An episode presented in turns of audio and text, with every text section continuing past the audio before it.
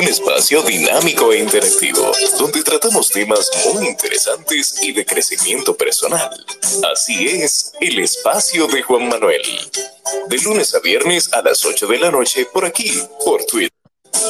No te lo pierdas, síguenos en todas nuestras redes sociales como arroba carboneljuan. Te esperamos.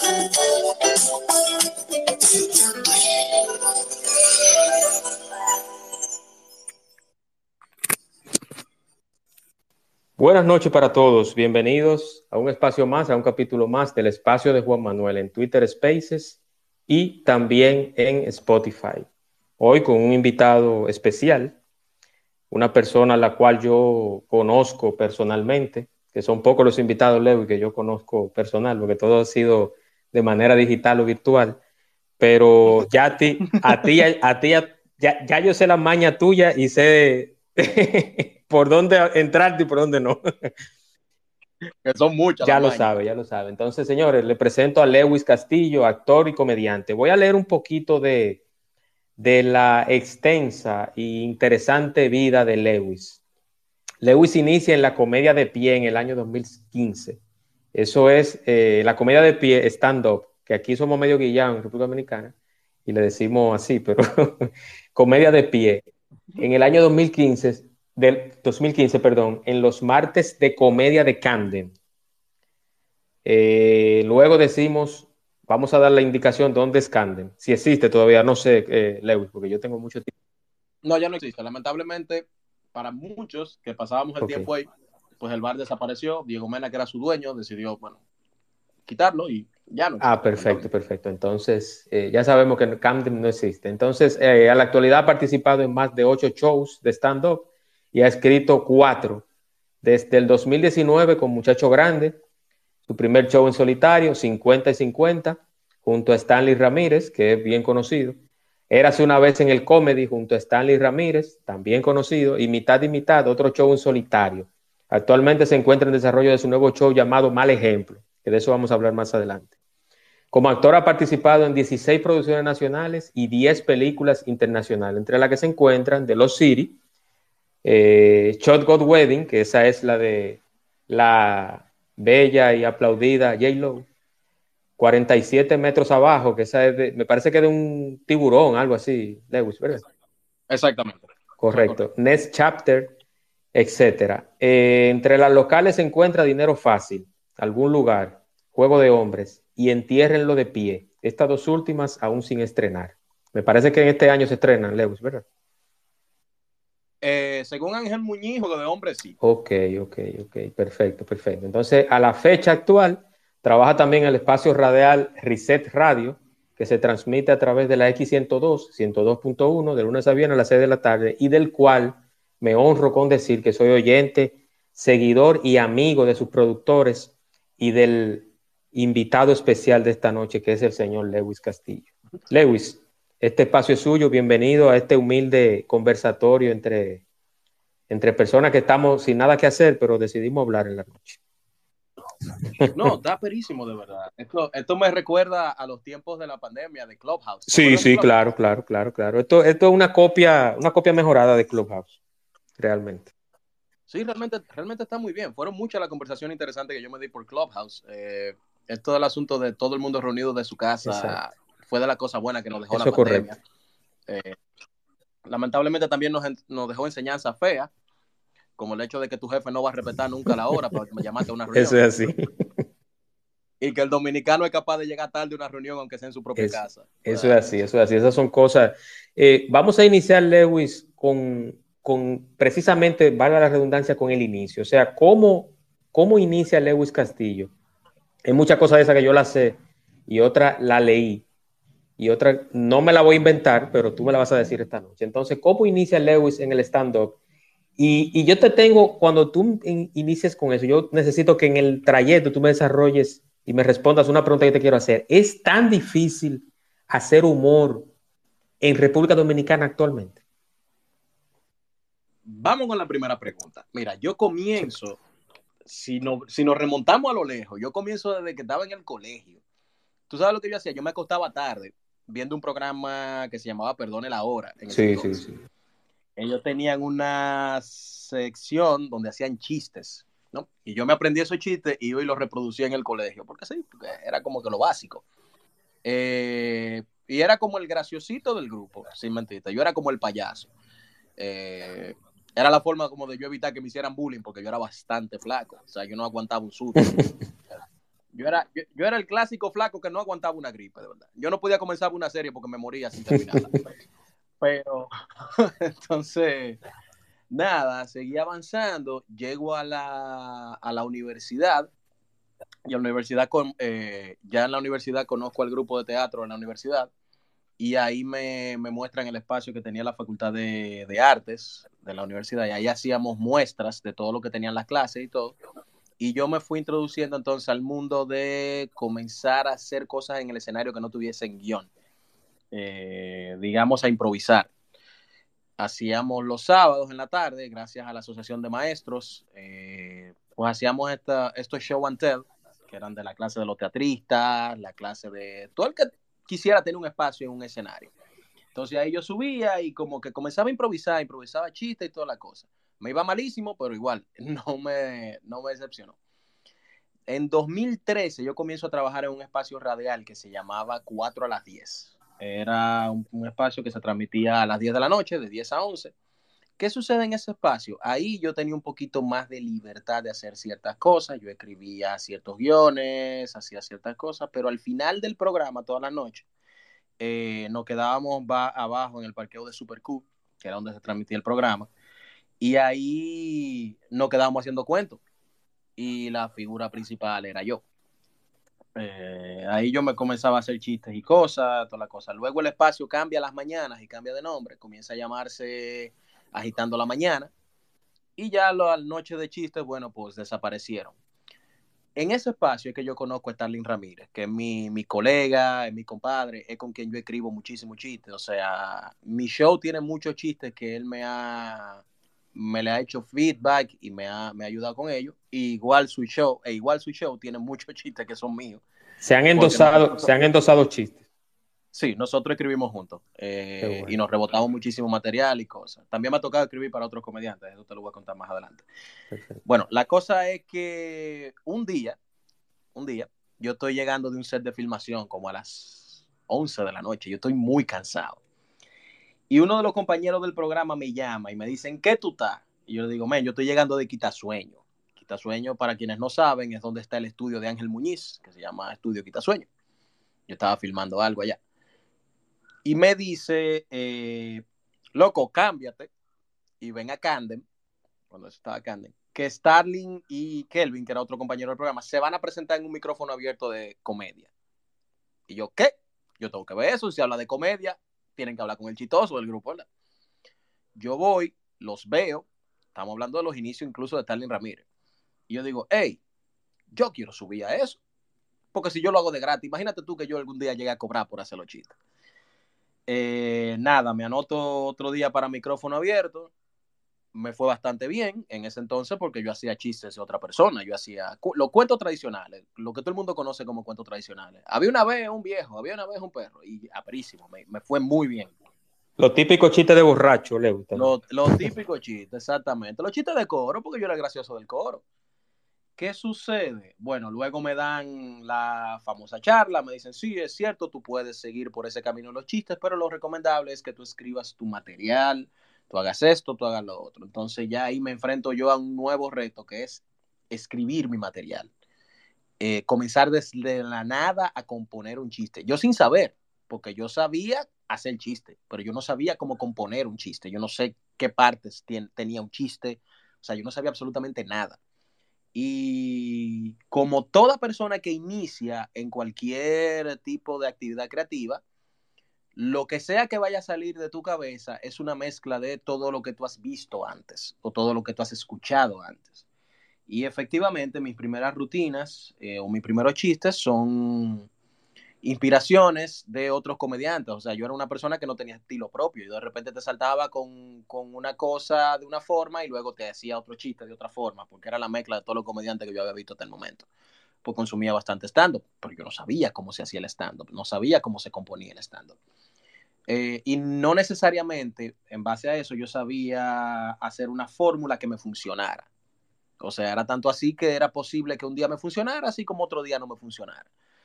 Entonces ya, bueno, en el camino yo tuve que ir aprendiendo, tuve que estudiar. Para quienes no saben, esto sí se estudia. Eh, y se estudia no porque es una carrera científica o algo así, sino porque un grupo de gente que se inventó esta vaina hace mucho, eh, a través de prueba y error, pues comenzaron a escribir cuáles son los parámetros que ellos sintieron que funcionan y se lo dejaron a las futuras generaciones. Y ahora mismo esto es una carrera que se estudia. Hay escuelas que dan clases de comedia. Eh, tanto desde donde parte, los estilos de comedia, comedia física, comedia escrita, o sea, todo tipo de comedia. Pues eso lo aprendí yo en el camino, ¿no? En más de siete años de, desde que hice mi primer chiste en público. Entonces ya después de ahí, yo todavía hasta 2017, o sea, estamos hablando de 2015, si no era con un chiste tradicional, yo no era capaz de garantizarte que yo te, que yo te haría reír en un escenario. Claro, todavía no es 100% garantizado, pero de un 100%, yo, un 90% yo te puedo garantizar que te puedo reír, 95%. Eh, etcétera. Entonces, nada, en 2017 ya comienzo a ver como que los resultados de todos esos estudios, de todo ese trabajo, hasta, digamos, 2019, que es ya cuando yo llego como al tope del el aprendizaje hasta ese momento, que es cuando yo digo, hey, ya yo tengo un show completo. O sea, yo tengo una hora de material que funciona. Entonces ya luego de ahí no solamente tú tener el material, sino tú comenzar a trabajar el público para que quiera ir a ver ese material. Porque no es solamente el no es solamente tú tener una hora de material, sino tú tener el público que lo quiera ver, que esa es otra, otra tarea más difícil. Entonces ya a partir de ahí comienzo yo a proyectarme como comediante más. Comienzo la, la segunda función que es trabajar el público. Entonces ya a finales de 2019 yo estreno el show Muchacho Grande y de allá para acá la historia ha sido otra. Tú sabes pero sí es, es, mucho lo que se ha caminado. Entonces, para la segunda pregunta, ¿qué tan difícil es hacer comedia? Fíjate, a diferencia de otro tipo de profesión en la cual se involucra el público o tiene como objetivo entretener a un público, di tú los cantantes, por ejemplo, eh, nosotros dependemos del factor principal que tiene la comedia, que es la sorpresa. ¿Ok? ¿Por qué la sorpresa? Porque si tú te sabes un chiste, no va a causar el mismo impacto en ti. Tú no te vas a reír igual. Entonces, lamentablemente, si tú te sabes un chiste o te sabes un show completo de un comediante, no te vas a reír o no te vas a reír igual. Entonces, ya una persona que vio tu show, muy probablemente que sea una persona que no lo, si tal vez lo recomiende, pero no lo repita porque ya se lo sabe. Sin embargo, un cantante es capaz de cantar la misma canción tres, cuatro veces y la gente la va a querer seguir escuchando. Se puede presentar tres, 10 veces en un mismo sitio y la gente lo va a querer seguir, seguir ir a ver porque lo que le interesa es esa canción que él canta o esas canciones que él canta. Entonces acá es un poco difícil porque el público de la comedia, sobre todo en vivo, que es la que nosotros hacemos, no, no de medios de comunicación como la televisión ni otra cosa, es un poco difícil porque depende mucho del estado de ánimo de la gente, depende mucho del día, del mes, depende de, de cuántas actividades haya ese día o esa semana eh, por ejemplo, es un suicidio tú, por ejemplo, poner un show en un fin de semana largo. O sea, es muy poco probable que se te llene el show en un fin de semana largo. Es muy a menos que tú lo, a menos que tú lo hagas Lewis en un hotel en Punta Cana o en Juan Exactamente. Y todavía es poco probable porque tú estás reduciendo tu público a la persona que puede pagarse ese hotel. ¿Me entiendes? Ya de un precio de una boleta, qué sé yo, el show de comedia más costoso que se ha presentado aquí eh, pon tú que subdividen los públicos en VIP, cosas, la boleta más costosa no pasa a los 3 mil pesos. Pero imagínate tú que ese público tenga que pagar un fin de semana entero por ir a ver un comediante, como que eh, es un poco complicado. Entonces, ese es el tema con, la comedia. Tú depender del público a veces es un poquito difícil, porque tú no tienes un medio de comunicación. En mi caso, no soy el, el comediante que más se proyecta a nivel de medios, pero se siente heavy. En vivo tú ves que ese trabajo rinde fruto, sobre todo porque yo no me presento en sitios tan enormes todavía. Sí, exacto. No, y, yo te y yo te digo algo, no es porque porque yo me considero tu amigo, no sé, no sé, no, sé tú, tú de mí, no sé tú de mí, pero No, pero tú y yo hablamos casi todos los días. Sí, sí, sí. Entonces, entonces mira qué pasa, Lewis. ¿Sabes por qué te hago la pregunta? Porque aparte de que te conozco, sé cómo tú eres a nivel personal y también laboral, ahora todo ofende, Lewis, todo ofende. Y por eso te hago la pregunta, porque mira, antes, en los 70, en los 80 y, y en mediados de los 90, en los 90 bajito, hacer un cuento de homosexual era algo normal, hacer un personaje también. Entonces, ya ahora si tú relajas o haces un chiste de una persona obesa, puede ser que se ofenda. Si tú haces un, chiste de una persona con alguna deficiencia psicomotora, se ofenden. Entonces, por eso te hago la pregunta y ahí vengo con otra pregunta ya para ahora pasar tu experiencia en, el séptimo arte. Eh, la parte, ¿tú has tenido algún momento engorroso o algún momento que tú dices, bueno, yo estoy haciendo este chiste, pero yo sé que este chiste va, va a calar, la gente le va a gustar, pero van a decir, concho, qué cruel yo soy. ¿Tú has tenido eh, esa sensación o ese momento? ¿O tú, entiendes que, ¿O tú entiendes que tu humor no lo haces de una manera tú lo haces de una manera tan sutil que quizás no ofende a alguien si escucha un chiste de algún sector determinado? Mira, en los siete años que yo tengo haciendo comedia, solo una vez alguien se me acercó y dijo, hey, esto me parece de tal forma. Esto me parece machista, me dijo una vez. Eh, fue una, muchacha y yo le pregunto por qué. Y ella parece que entendió de otra forma la cosa que yo dije. O sea, estamos hablando en siete años y esa rutina yo la estoy haciendo desde 2018. ¿Ok? Eh, mira qué pasa. Yo me considero políticamente incorrecto y a sinceridad, y lo digo abiertamente y no me cierro. Tú conoces mi clase de humor, tú conoces la clase de cosas que yo subo a mis redes sociales incluso. Sí, sí, sí. Eh, incluso en radio yo me atrevo a hacer chistes ligeramente cruel, no cruel del todo, pero ligeramente cruel. Que ayer fue que me sorprendió porque mucha gente me dijo, loco, usted tiene un humor negro. O sea, ayer, después de que yo tengo rato en ese programa. Y yo, sí, es verdad. Pero ¿qué pasa con esto? todo va a depender de cómo tú te vendas, porque también el marketing influye. Eh, y cómo tú compones lo que tú estás diciendo. ¿Ok? Eh, por ejemplo, los chistes muy, muy crueles, yo solamente los hago en dos ocasiones cuando estoy en vivo.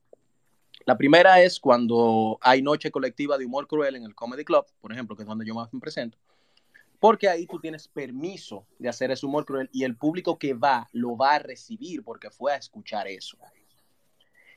Y en mi show propio, o sea, cuando yo me estoy presentando solo en mi show propio, porque tú estás comprando lo que ese comediante tiene para ofrecerte. Ahora, ¿qué sucede en mi show propio? Yo te doy un abanico de tipos de humor y de tipos de rutina en la cual tú dices, ok, el momento cruel me pareció un poco excesivo o no me gustó, pero las demás cosas sí. O sea, no, tú no sales guapo. ¿Me entiendes? Porque yo no te voy a dar una hora y pico nada más de humor cruel. No te voy a hablar de minusválidos, no te voy a hablar de gente con síndrome de Down solamente, sino te voy a hablar de un montón de cosas. Tú decides con qué te quedas. Entonces, ¿cómo yo llego al punto de hacer humor cruel sin que la gente se sienta ofendida o se sienta atacada directamente? ¿O cómo yo llego a hablar de la incorrección política? mi show no comienza atacando a nadie. El objetivo de mis chistes soy yo mismo. Y con eso comienza mi show.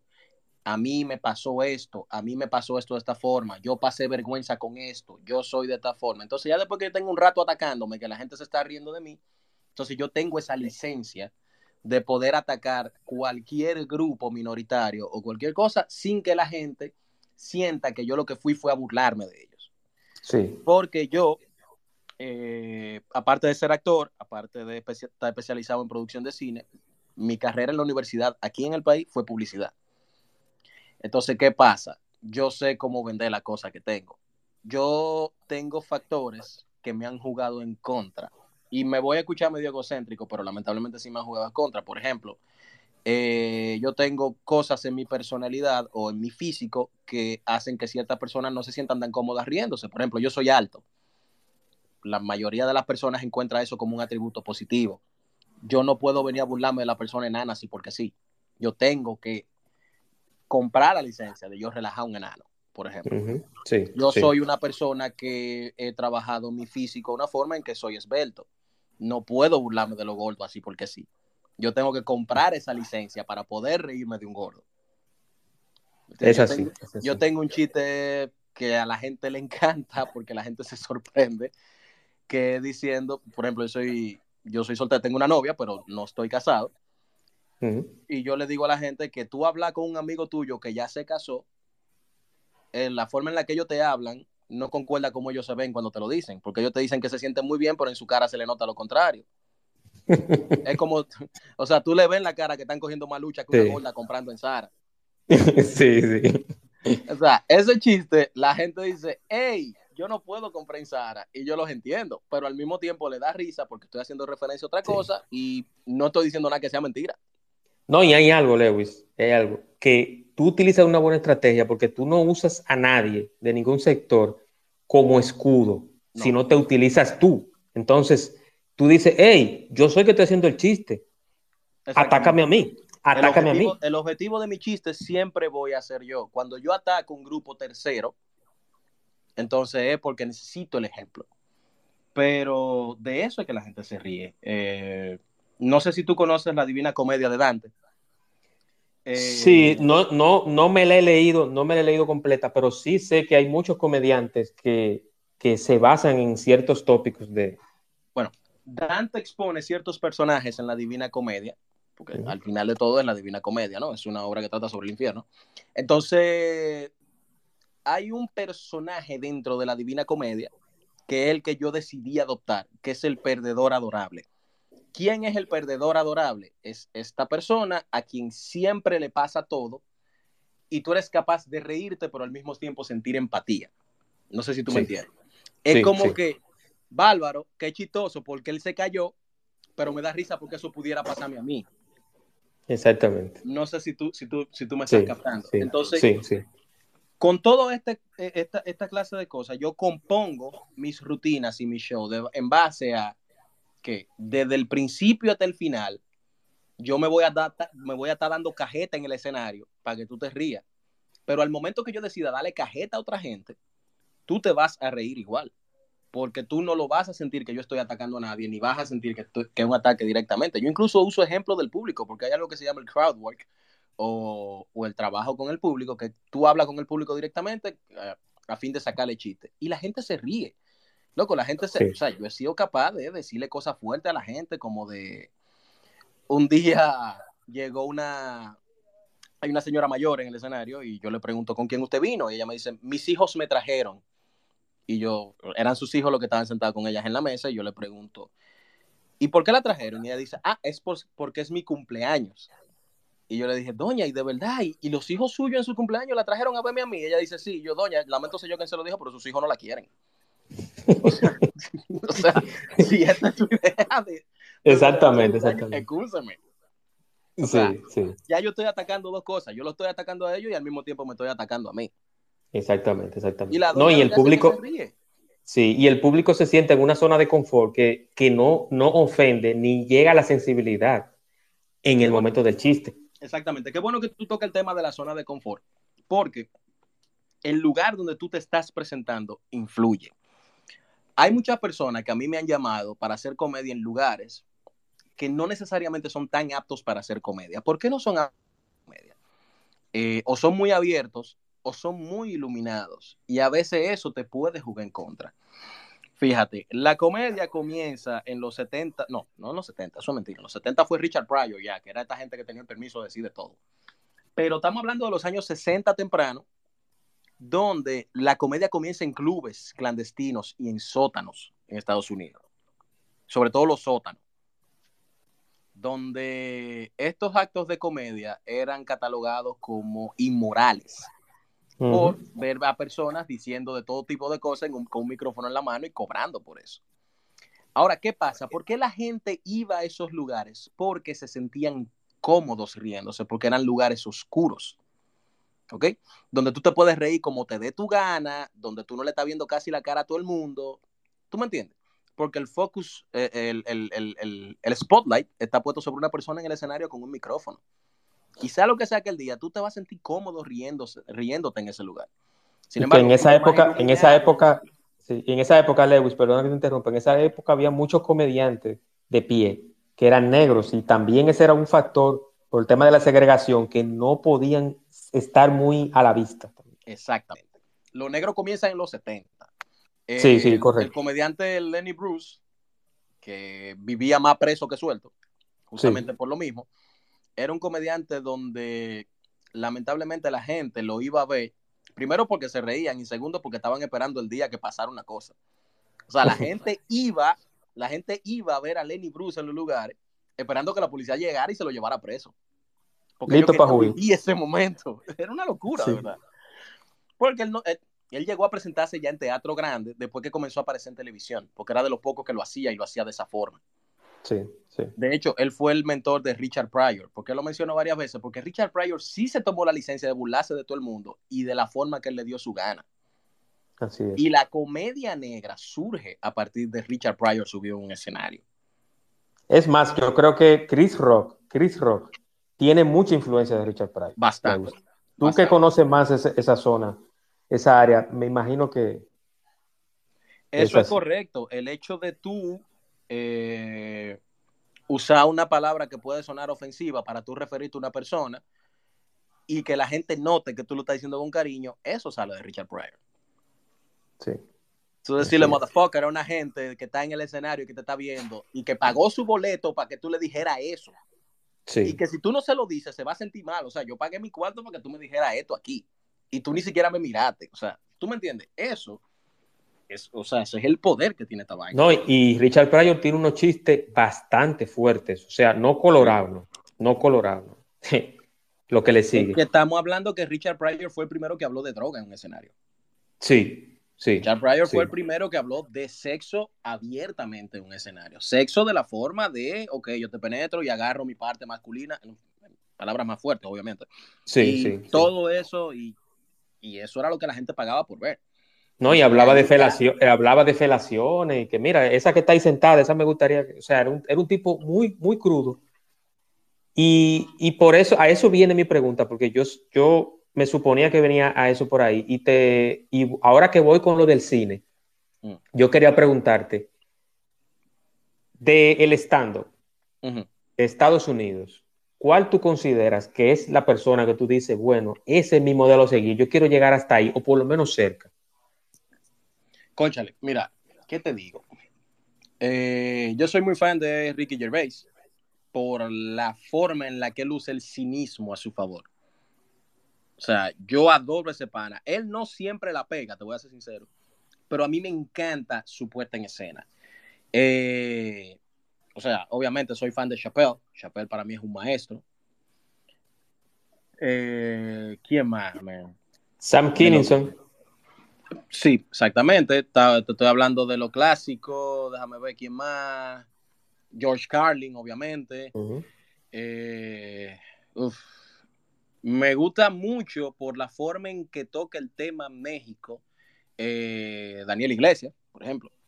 Sí. Me agrada bastante la forma en la que él toca el tema México, a pesar de que él es más gringo que mexicano. Y, él, y él tiene mucha, y él tiene muchas cosas de la que tú adoptas o de, o de tu estilo, que él se burla también de él. Él dice muchas de las cosas que él vivió en el tema eh, México-americano y de su, y de su familia. Él, la, él lo, he visto algunos chistes que él se burla de él mismo y de su familia también. Sí, porque es que, mira qué pasa. Uno como comediante en el escenario, lo que va a desnudarse delante de un público. Uno va a contar cosas que, que el público tiene que sentir, que solo le pasan a uno, pero tiene que buscar ese punto en que el público enganche con esa, con esa historia o ese chiste que tú estás contando. Que la gente se siente identificada. ¿Me entiendes? En que, hey, eso me puede pasar a mí. Yo, por ejemplo, hablo que yo no sabía qué tan común era y el sondeo lo hice en un mismo escenario. Para el nuevo show yo hablo que yo tuve una vez una pareja que son de estas mujeres que no tienen la suficiente fuerza para cargar el botellón de agua cuando llega a la casa pero sí tiene la suficiente fuerza para desbaratarte la puerta del carro cada vez que la cierra. y yo me enteré que tan común era eso en el escenario. O sea, cada vez que yo menciono eso, los tigres dicen, bárbaro, es verdad, men. Porque todo el mundo tiene una novia que le ha dado durísimo esa puerta. ¡Pam! Como que, conchale, loco. O sea. O di que mira el botellón ahí, está, el botellón te está esperando, eh, eh, éntralo. no, son como honguitos, no tengo fuerza yo. Sí, sí, sí, sí. Entonces, mira, ese, ese, punto de identificación del público en que el público diga, hey, claro. loco, yo he estado en esa situación, o bárbaro, qué fuerte sería yo estar en esa situación, o yo conozco una gente a quien la ha pasado. Eso es muy común también. Yo conozco a una persona a quien le pasa. Sí. Así es, así es. Y me menciona también un oyente acá, a Joy Coco Díaz. ¿Qué te,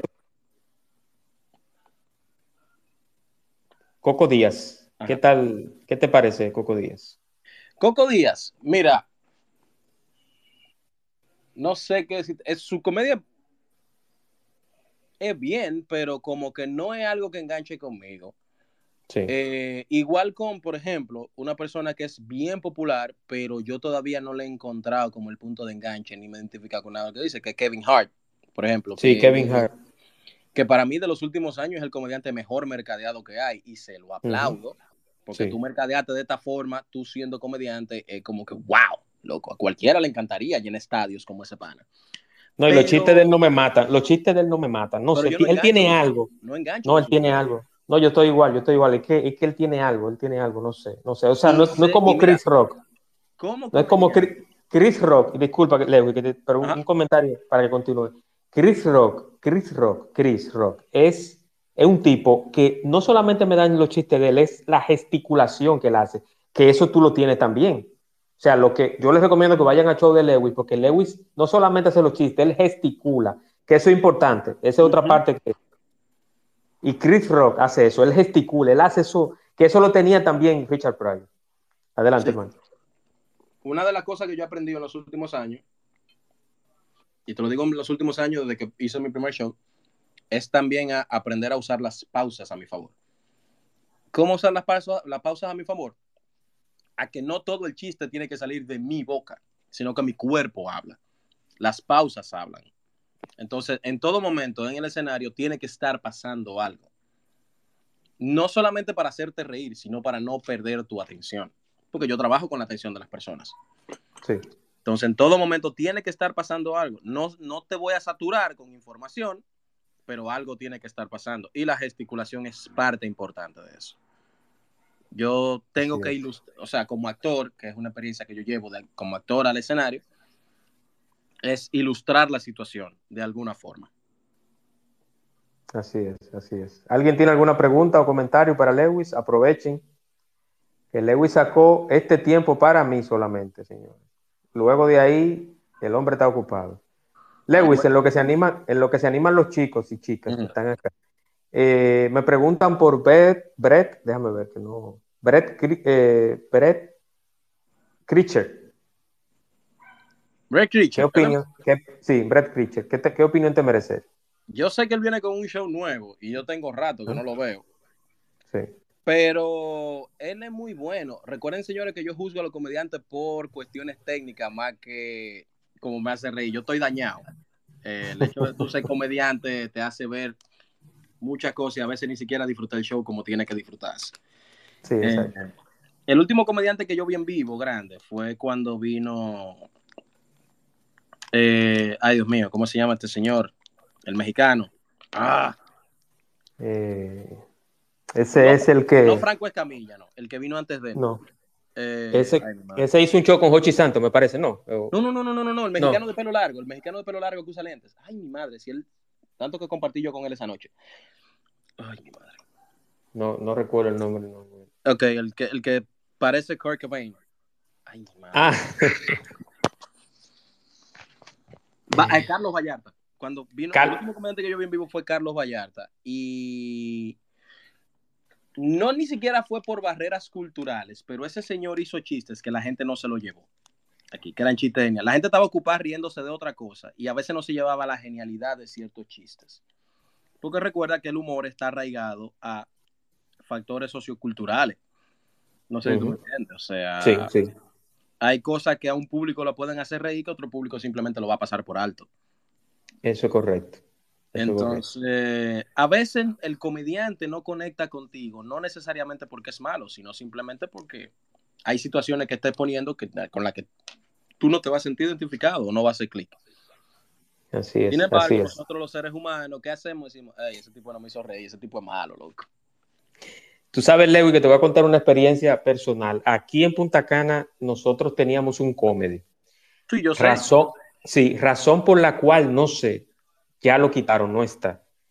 Y yo el último show que vi precisamente fue de, hay un, comediante de stand-up que creo que vive, inclusive, vive en el mismo residencial donde yo vivo.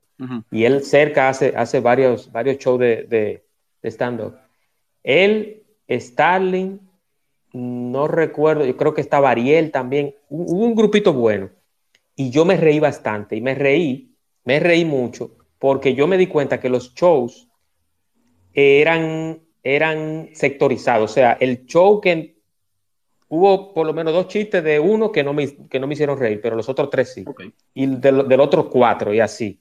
Y eso es lo interesante del comedy, que no sé por qué lo quitaron, porque aquí, esa vez que yo fui, estaba lleno, estaba lleno, Lewis. Entonces, no, ya. Hace que tú fuiste una vez que estaba lleno. Mira qué sucede. Lamentablemente, cuando el comedy decide dar el paso a Punta Cana, y te voy a contar, le, voy a contar esto como un secreto. Sí. Eh, el Comedy Club llega a Punta Cana con una necesidad de expandirse. Nosotros tenemos un colega que vive allá en Punta Cana que se llama Rafael Bobadilla. Un paso, de verdad. Ese es, ese es el que yo digo, es el que yo digo, que, que, que, imita, creo que imita a Lionel o a, o a Danilo, no Imita a Danilo y lo hace A Danilo. Yo adoro ese tigre, de verdad. ¿Qué pasa? Él, siendo de allá y viviendo allá, decide abrir un local allá, que se llamaba el local de la risa el Comedy Club dice, hey, si a este pana le puede ir bien, a nosotros no puede ir bien y nosotros estamos buscando pandinos, porque cuando eso, eso fue antes de la pandemia y al Comedy Club le estaba yendo bastante bien, creo bastante bien. Y deciden expandir a Punta Cana. ¿Qué sucede? El Comedy decide abrir en Blue Mall. Eh, Correcto. O sea, Blue Mall no es un sitio donde va tanta gente, o por lo menos no va la gente que puede ser capaz de ir a un show de comedia. Eh, eso sumado al hecho de que en ese entonces no había transporte público en Punta Cana, en Bávaro, y Uber no había comenzado a trabajar. Eso es correcto. Entonces la gente se encontraba difícil, tenía que sacar tiempo para ir a Blue Mall, era un poquito de flojera. Eh, a veces no compraban en preventa y tú tenías que ir adivinando al show a ver si se llenaba o no se llenaba. Eh, fue un tema complicado. Sí, fue un tema complejo. Inclusive ese día que yo fui, ese, ese día que yo fui, yo tuve que comprar el día antes la boleta. es lo recomendable, tú comprar antes. Entonces al final, loco, quebró el comedy, quebró el local de la risa. Quebraron ambos. Ahora mismo, allá en Bávaro, eh, el mismo amigo que tengo, que es Rafa Bobadilla, está haciendo los sábados en otro lugar, está intentando hacer un nicho de stand-up. Porque yo te voy a decir la verdad. Ese lugar se llama Ñangala, Ñangala, y queda cerca ese mismo. Yo, yo tengo pendiente una visita para allá. Ah, pues cuando tú vengas, avísame y trae, trae boleta suficiente para yo ayudarte a vender y yo comprarte. Vamos a ir todos. Yo voy tal vez en febrero por ahí, porque recuérdate que yo soy casi local allá en Bávaro, mi suegra vive allá. Sí, sí, sí. Entonces, sí. eso lo tengo pendiente. Pero mira qué sucede. Entonces, nada, el Comedy Club cierra, no hay lugar donde presentarse allá. Yo me llegué a presentar dos veces en Bávaro. Una vez en lo que es Hard Rock ahora, que antes se llamaba Guaguancó, que era una discoteca. sí. Esa vez nosotros llenamos Guaguancó. Pero era un show de una en un millón. Eh, o sea, fue, fue la primera vez que yo me presenté ante 600 personas. Pero imagínate, yo no fui solo, yo fui con Eduardo Santos, estaba, este, ¿quién mataba? Estaba Noel Ventura en ese entonces. Y, ok, no fue jevísimo. La segunda vez ya fue en Hard Rock, cuando Hard Rock estaba en Blue Mall y, e igual llenamos. Y bien, nos fue bien. Pero son cosas esporádicas. O sea, lamentablemente Bávaro no aguanta comedia cinco veces a la semana. No, no, es muy difícil. Porque no tiene la cantidad de público, aparte de que el público pudiente de Bávaro, un grupo de gente que vive metido en su casa o en su zona cerrada, tú sabes. Sí, eso es un poquito difícil estudiarlo. Luego de ahí, el Comedy Club decide abrir otra en Santiago, y si el público de Bávaro es un poco impredecible, el de Santiago lo es más. Más. Porque el primero el santiaguero sale después de las 12 de la noche. Eso no, eso no es conveniente para un show de comedia. Un show de comedia a las 10 de la noche debió haber comenzado. Exacto. Eh, no compran en preventa igual y, era un tema bastante complicado. Al final, eh, Santiago Comedy Club corrió el mismo destino que el de Bávaro también hay gente que se ha quedado intentando hacer comedia ya, haciendo el nicho, porque esa, esa es la cuestión. Hay que hacer un nicho de comedia, hay que crearle la necesidad a la gente de comedia. Aquí no comenzó a lo loco, aquí comenzó gradualmente. Carlos Sánchez, que fue el primero que, que, es mi papá, como quien dice, y el papá de casi todo lo que estamos en esto. Comenzó haciendo comedia, abriéndole show a cantantes y amigos que tenía. Mira, déjame hacer cinco minutos de chiste en, en, tu concierto o en tu, o en tu recital. Hasta que un día decidió ya alquilarle a Freddy Ginebra a casa de teatro y hicieron un show y fueron sus amigos y sus amigos pagaron creo como 50 pesos por irlo a ver la primera vez. Y así gradualmente fue subiendo, fue subiendo hasta que un día se convirtió en Carlos Sánchez, el que iba a los medios de comunicación y el primer stand-up de aquí. Sí, sí. luego de ahí. No, y abriéndole, y abriéndole a Anthony, Anthony Río en Gato Negro. Exacto, en Gato Negro, que es la zona oriental, exacto. Sí, sí. Entonces, después de ahí vienen los muchachos de la guagua, eh, presentándose semanalmente o quincenalmente, no recuerdo bien, en el patio del Guloya. Eh, mi profesor de teatro, Claudio Rivera, era quien, quien le cedía ese espacio. Y ellos tenían que, que hacer el show, pero cada vez que veían que alguien iba, iba, iba al baño, tenían como que pausar porque entonces se prendía la bomba. y le podía interrumpir un chiste. para que, para que tú veas lo, lo, que fue eso. Que también fueron lo que, lo que, si Carlos Sánchez fue el que, el, que hizo la senda para que nosotros camináramos, eh, la guagua fue la que pavimentó el, camino. Entonces ya después de ahí se separa la guagua, están haciendo show una que otra vez, hasta que en 2014, finales de 2014, comienzo del 2015, Tomás Echavarría, quien es el dueño del Comedy Club, decide que él quiere poner un club de comedia y comienza en Camden que es donde yo inicio. Que solo solamente hacían comedia los martes. Y se fue armando un nicho muy bueno. O sea, yo tengo muy buenos recuerdos de Camden. Muy buenos. Sí. Era un sitio pequeñito donde estábamos uno arriba de otro, pero eso era lo interesante. Tú sabes. Hasta que el Comedy Club abre su primer local en la Plaza Bolera y ahí ya comenzamos nosotros a crecer más o menos.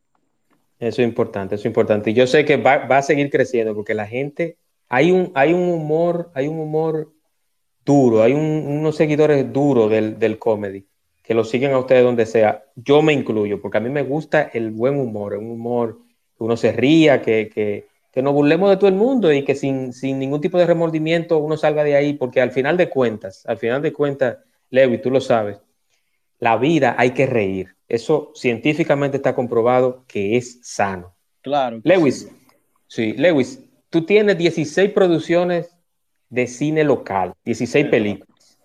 y 10 películas internacionales. Vamos, vamos a iniciar con las internacionales, Leo. Tú trabajaste en una película con Jennifer López. cuéntanos, cuéntanos esa experiencia. ¿Es aceitosa Jennifer? ¿Es una tipa bien? lo que me presentaron de ella o lo que yo conocí de ella, no. Es una persona bastante amigable, obviamente tiene como cuatro asistentes trabajando para ella. Eh, yo recuerdo que en ese entonces yo tuve que dejar absolutamente todo lo que yo estaba haciendo para que me mudaran en una burbuja en Juan Dolio, porque no podíamos. Estaban en pandemia, estaban en pandemia. en medio de la pandemia. Entonces eso era prueba de COVID casi interdiario, era metido en esa burbuja para tener tres días de filmación, porque tampoco fueron tantos. ¿eh? Fueron tres días de filmación y como 14 días metido en esa burbuja. No podía salir de ahí. Pero eran las exigencias de la producción. Tú puedes decir tu eh, personaje, puedes decir tu personaje, no sé si el contrato. No, no, no, no, para nada, para nada. Es un personaje pequeño, loco. Lo que pasa es que yo lo digo con orgullo. Ah, okay. estuve al lado de Jennifer López. Pero, pero claro que sí, pero claro que sí. yo tengo un bite, lo que se llama en cine un bite, o un, lo dicen en Sudamérica un bolo, que es un personaje pequeño. Es un extra con diálogo. Sí, sí, sí está bien, está bien, está bien. A Sergio Carlos lo mataron, a Sergio Carlos lo mataron en, eh, de una vez en una película y, de superhéroe, entonces. Sí, pero Sergio Carlos está de Suicide Squad de James Gunn. Sí, pero es lo que te digo, pero también fue un extra. O sea, lo que te digo es que, lo que te digo que, y, él, y yo creo que él nada más dijo una sola palabra y tú tuviste un diálogo. O sea, está bien, viejo, está bien. Oh, pero yo orgullosamente cuando está la película yo voy a decir, déjame buscar el nombre de Lewis al final. Ahí tú estás ahí, ahí va a aparecer porque es así, es así, es así, viejo, es así, es así. Pero qué bueno, qué bueno. Y de Los City con nuestra amiga Sandra Bullock. Eh, yo sé que ustedes hablan mucho porque me dicen, me dicen que ustedes por WhatsApp hablan, muchísimo. Dime, ¿qué, ¿qué tal es? Ella es una persona muy amable, loco. Es tremenda persona. Eh, de hecho, ella, la producción lamentablemente tenía unos recortes de presupuesto y a los, al, talento local nos tenían hospedado incluso hasta tres por habitación. Ella directamente como productora fue donde estábamos hospedados y dijo, no, espérate, usted no puede seguir así. Y nos mandó a cambiar de hotel. Oye, esa vaina. El valor humano de esa persona es tremendo, de verdad. Increíble, increíble. Y, hablando un poquito de nuevo de la de Shot God Wedding, la de J-Lo, ¿Qué tal Lenny Kravitz? Porque me dicen que Lenny Kravitz tiene Loco, es un éxito. Nosotros hablamos de música, él habló de que conoce a Juan Luis Guerra, hablamos de guitarras. Eh, ¿En serio? ¿Juan Luis Guerra? ¿Lenny Kravitz? Sí, sí, señor. Wow. Sí, señor, conoce a Juan Luis Guerra. Em, llegamos a hablar muchísimo, me enseñó una, eh, me enseñó varias fotos de sus colecciones de guitarra. Tiene guitarra firmada por todo el mundo porque él dice que él es fan de todo el mundo. Sí, sí. O sea, un tipazo, de verdad. No, a mí me dicen, sí, sí, yo, yo he leído, he leído que él, él es muy sociable, un tipo que, que él se sienta a hablar contigo como si, como si fuera un pana más. Eso es correcto. Tú lo ves sentado, o sea, no es una persona, a diferencia de, por ejemplo, Jennifer Lopez, que tenía como cuatro asistentes trabajando para ella. Eh, Este pana estaba sentado solo en una silla y si tú lo veías sentado, te le podías acercar y él amablemente hablaba contigo. O sea, no es una persona con, con, con, aceite ni nada de esa cosa. Nada, nada de eso. Nada de eso. Qué bueno. Qué bueno, qué bueno, qué bueno. ¿Y proyectos eh, próximos, Lewis, en el cine? ¿Hay algo? Sí, ahora mismo se está cocinando algo eh, sobre la película de Fefita la Grande, que está en preproducción. Eh, le estoy dejando ese, ese, ese dato. Poncho, mira, esa, esa, primicia, esa primicia está bien. Qué bueno, qué bueno, Lewis. Yo, de verdad, todo lo bueno que te pase a ti, yo me alegro. Tú sigues también en Reset Radio, que es un espacio es un espacio que les aconsejo a todos, no porque yo soy oyente de Reset. No lo escucho todos los días, Lewin, porque tú sabes que aquí no hay, aquí no llega la X102, yo lo escucho por, por, YouTube. Oportunín. Oportunín, y, y, pero siempre a veces puedo escribir y eso, y sé que es un buen espacio y lo recomiendo siempre. Y de vez en cuando con Anina también me, me comunico y qué bueno, qué bueno, de verdad. Y de verdad te deseo lo mejor. Anina y Miguel son mis papás. Sí, sí, sí. Son, son son bellas personas. Es, esos dos son dos, dos damas. Dos damas, dos damas son. Si, Miguel me oye. si tú supieras cómo fue que yo conocí a Miguel. no, yo, Pero un día estaba, yo un día estaba buscando una casa para filmar un comercial y él subió subió una imagen de su cocina y yo le tiré por Instagram, loco, mira, yo trabajo en esta clase de proyecto, men, y tu cocina se ve interesante para eso, tu soporte. Él me dijo, ven y fotografía, y si te funciona, te funciona. Y de allá para acá hemos sido una familia. Sí, Miguel, Miguel, Miguel es muy buena persona. No es porque tú trabajas con ellos, pero es, la verdad. Y a Nina también, a Nina yo se lo dije, eh, creo que fue ayer o antes de ayer, yo le dije que la mejor voiceover de República Dominicana es a Nina. Ella obviamente dijo que no, porque sabemos cómo es ella, pero, pero sí. Nosotros, pero nosotros sí. jodiendo, pero sí. Eh, y Anina tiene algo que yo se lo he repetido muchas veces y ella no quiere.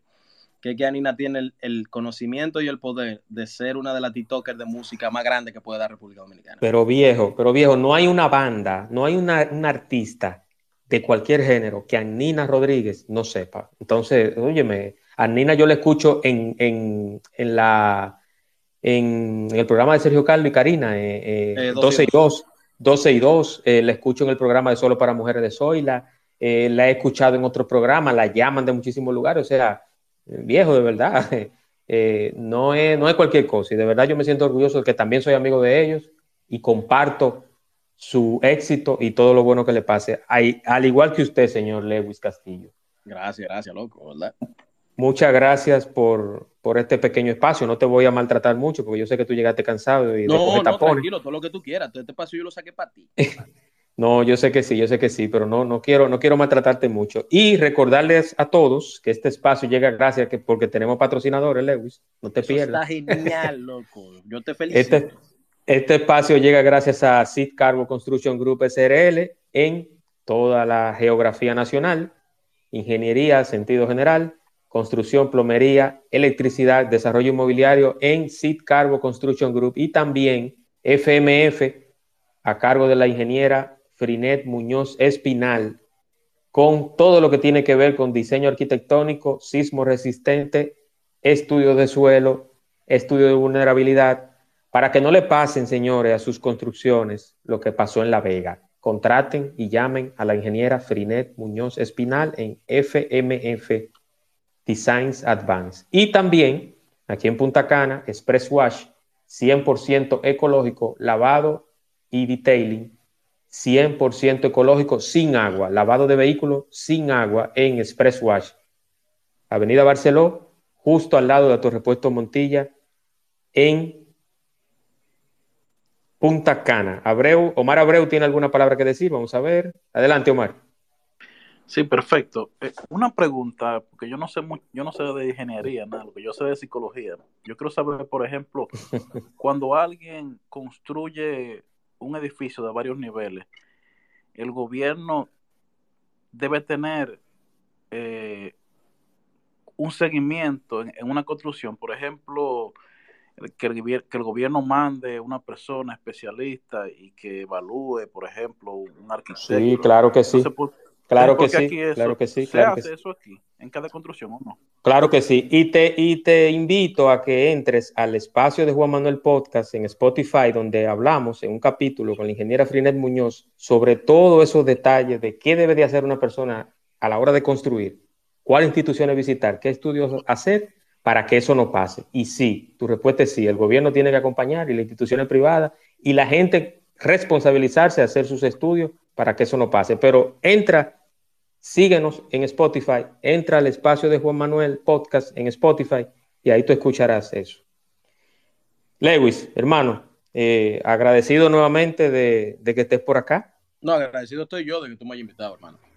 No, no, no, para, para, mí, para mí es un honor, para mí es un honor, Lewis, y de verdad te recomiendo y te felicito y te auguro muchos éxitos y que sigan llegando películas, hermano, que sigan llegando películas y cuando, llegue la de Shot God Wedding, eh, vamos a ir en filita India al cine. ¿Y la de Fefita, hay fecha cuando empieza la, grabación o todavía? Eh, estamos en preproducción, comenzamos a filmar a finales de febrero ya. Correcto, correcto, correcto. Ya para finalizar, la grande, la grande, sí, muy merecida, merecida. Tenemos el ingeniero Sánchez Manzano, amigo y colaborador de este espacio, también con alguna pregunta o comentario. Adelante, hermano.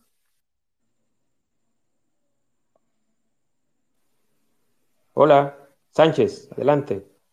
Sí, yo tengo. tu micrófono, hermano. Ahora sí. Yo tengo unos amigos, Lewy. Buenas noches para todos. Bendiciones. Que estudiaron teatro hace mucho y yo siempre le ha gustado inventar. Yo hasta yo, hace, pero hace muchos años de eso.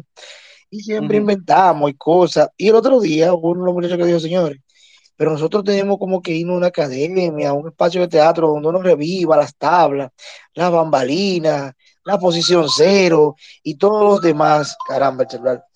Una pregunta para ti, hijo mío. ¿Dónde podría ese grupo, que hasta yo estoy dentro de él, eh, volver otra vez a las tablas, volver otra vez a los libretos, vuelvo, a decirte las tablas, posición cero, bambalinas y todo lo demás de lo que me acuerdo?